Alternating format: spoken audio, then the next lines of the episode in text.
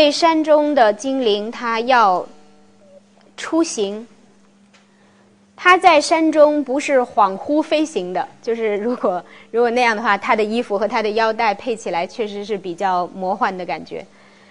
那么他出行是要借助于一种一种坐骑，它是有它的坐骑的。当然，这个是出于屈原的非常丰富的艺术构想。大家能够为他选择一种坐骑吗？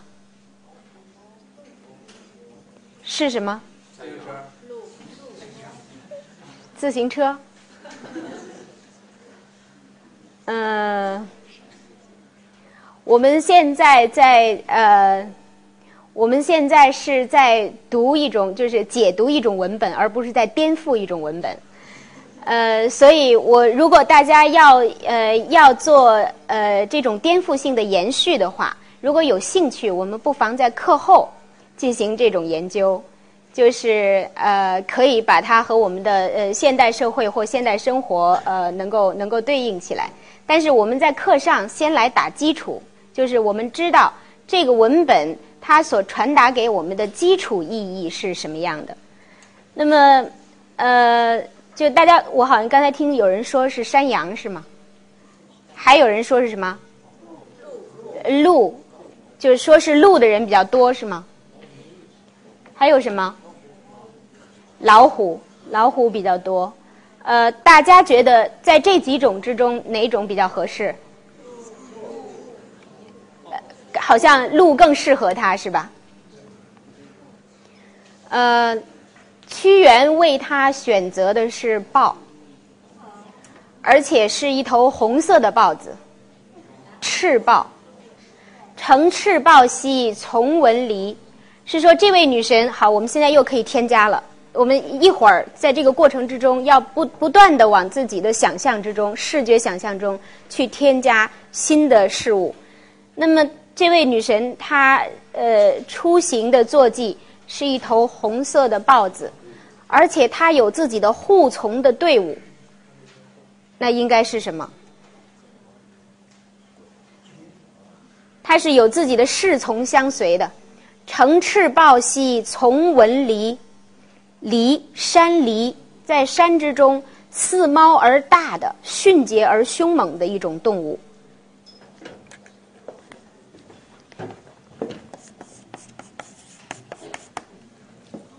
山文离，他说他身边所跟从的是文离，就是有着花纹的迅猛的山狸跟从在他的身边，而且除此之外，他还特别有一个车架，就是有除了他坐骑之外，他是有车架跟随的。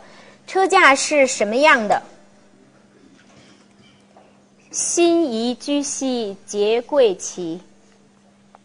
辛夷居，居是车，呃，辛夷是紫玉兰，用玉兰用玉兰树所做成的车架，我们不妨想象其中上面还点缀着花枝，就是可能因为它是一位神嘛，所以也许他能做到的，就是呃玉兰花、辛夷花还盛开在上面，呃，为什么会是这样隆重的？为什么要这这样隆重的想象和描述一位山中精灵的出行？我们要知道《楚辞》之中《山鬼》这一篇，它所属的环境是什么？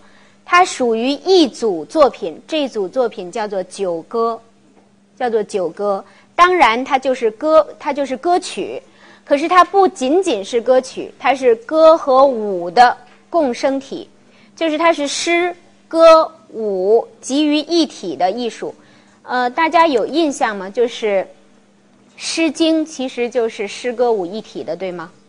我们上一次在讲到的时候，《诗经》呃，就是墨子是说过，诗三百可以颂，可以可以歌，可以弦，可以舞，怎么怎么表演都行。《楚辞》也是这样，而《楚辞》之中的九歌的这一部分这一组诗更加特殊的是。它是在祭祀仪式上用来表演的，每一篇作品都是用来歌颂和迎接一位神的。比如说，这九组作品的名字有东皇太一，有少司、大司命、少司命，这都是主神，掌人间的这个，比如说呃，执掌执掌呃太阳的，执掌生死的。有河伯，这是一位男性的呃河神；有湘君、湘夫人，这是一对香水神；有山鬼，这是一位山神。那么每一每一首诗篇都为迎接和赞颂一位具体的神，是在他的这个有关这位神的节日里边来表演这些作品，来娱神的，使这个神高兴，使他愉悦的。所以屈原在描写的时候，要把它描写的这么隆重。这是一位神的出行，这是一位神，他要离开自己所生活的深山，他要出行了。所以既有既有坐骑，又有车驾，还要盛容打扮自己，所以是如此隆重的。那么，呃，心仪，我们院子里就有，呃，中药店里也有。中药店里，如果大家去找这个心仪的话，就会看到这个。这是它的骨朵。现在大家去院子里找，就会看到像这样的骨朵，就是而且这样的骨朵都已经生长了。我想在两两三个月左右了，到明年三月，它才会开放。到明年三月末，它才会开放。就是辛夷花是很美丽的，这是它破壳而出的那一刻。就是它外边有很厚的一层革质的壳包着它，壳的外边又有一层厚厚的绒毛包裹着它，可以保护这幼嫩的花瓣儿度过冬天，度过北方的冬天。所以美丽是要经过严酷来孕育的。就是大家呃，如果呃出去以后看到路边的这个心仪的骨朵，请向他们表达敬意吧。嗯。这是它半开的时候，这是它全盛的时候，从从下边，从花蒂的那个位置仰视着拍上去。心仪花开的时候，呃，就是所有的玉兰都是这样。玉兰分有有几种颜色：白色、紫色，还有鹅黄色。它开的时候是蔚为壮观的，因为花型既大，花的数量又多，花色又艳丽，所以在春天。几乎最早除了迎春以外，就算它开的早了，所以它又叫望春花或报春花。那么你看到周围还都是这个一片一片黄色呢，那么这个花儿都已经一束，就是可能可能几百朵一下子开出来了，所以给人是非常在春天非常惊喜的感觉。那么这种树，这种树，因为它。它的树木中含香，就是如果大家以后遇到这样的机会，就是碰到正好它剪枝的时候，可以捡起来那个那个枝子来闻一下，它里边是清香的，木中是清香的，所以被称为芳木，芳香的。而芳木有什么样的含义，在我们古代都是品格的象征。就是芳洁之物，它既美好而且又清香，所以这个象征一个人的德行。那么这位女神，这位山中精灵，她的车架是以新一木做成，她的车上所插的旗帜，光鲜耀眼的旗帜是用桂木做成，桂花也是著名的香花，对吧？就是我们现在到了这个季节，就是桂花正式开的时候。呃，大家可以可以体会一下。那么车架是芳香的，鲜花盛开的，旗帜旌旗在在这个车上随风招展，也一样是散发出来香气的。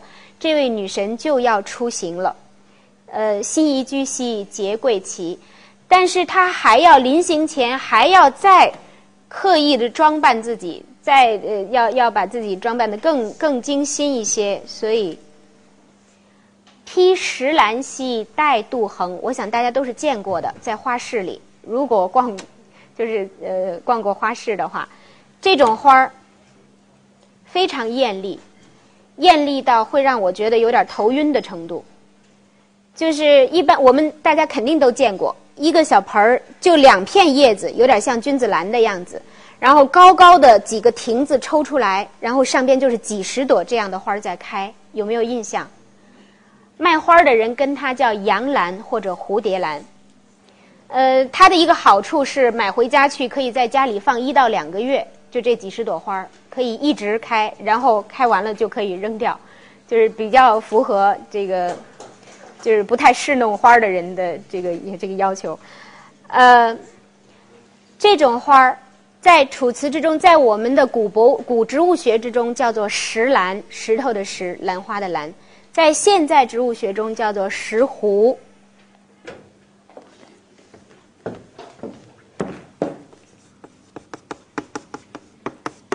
叫做石斛兰，就是，但是现在如果大家去花市，可能卖花的人没没有人知道这个名字，你就随着它叫洋兰就可以。这是它的花朵，极为艳丽。这个在《诗经》之中不一定被欣赏，就是但是在《楚辞》之中，它会被欣赏，它会为被这样的一位深山中的女神采来作为自己的身上的点缀，所以。又开始增加我们的视觉印象之中，在它的臂力衣、女罗带，在它的车架、它的侍卫之外，它的身上点缀着，它的衣服上点缀着石兰花，披石兰兮带杜衡。我刚才说过，杜衡是一种什么样的植物，还有印象吧？为什么要带杜衡？为什么要带杜衡？刚才我们说了，这是著名的芳香植物，就像我们现在女士出门要撒一点香水一样，是让自己不仅仅具备视觉的美和明艳，而且要就是有令人愉快的呃香气，要要有这样的嗅觉的感受。披石兰兮带杜衡，折芳心兮为所思。所以他要采摘山中最美的植物、最美的花儿，带给自己要见的那个人，带给自己心爱的那个人。我们刚才说，呃，九歌之中的作品都是迎神的，都是祭神的。那么九歌之中的作品所写的神都是充满人情的，都是有着人情的喜怒哀乐、爱物欲的，跟人一模一样。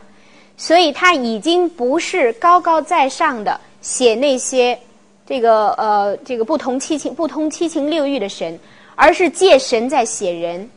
那么写的方式，屈原其实他呃他延续了楚地的祭祀的风俗，就是楚地的祭祀是由一个一个这个巫师来主持，而这个巫师往往被设定为与他所请的神之间的。恋情关系，就是他们相互之间有有一种两情相悦。那么这个山鬼的这一篇，他我们不妨来来想象，就是他所要见的这个人，有可能是就是由一位男巫，由一位男巫来来这个饰演的。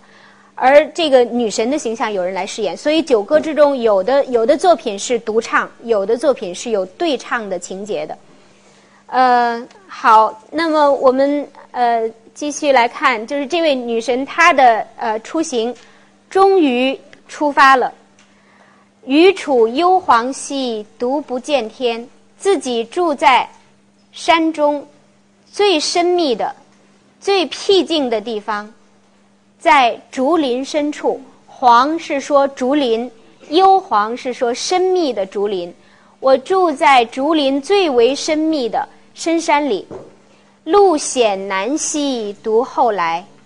所以我的路，我出行离开深山的这条路是多么的不易走，是多么的不容易。所以当他独后来，这个所表达的应该是他迟到了。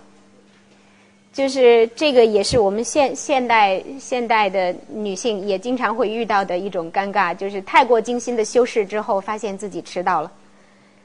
那么，她由自己之前的殷勤的准备，而直接落入到了一种失落的心境之中。所以她说：“表独立兮山之上。”她说：“我后来来晚了。”那么。他接下来的这个处境和和姿态是什么样的？自己一个人站在高高的表，独立于高高的独立于山顶之上，表独立兮山之上。这个令我们想起来刚才我涂掉的，刚刚涂掉的第一句所描写的“若有人兮山之阿”。其实到这儿，我们才能够看出这一篇文字是开始自倒叙。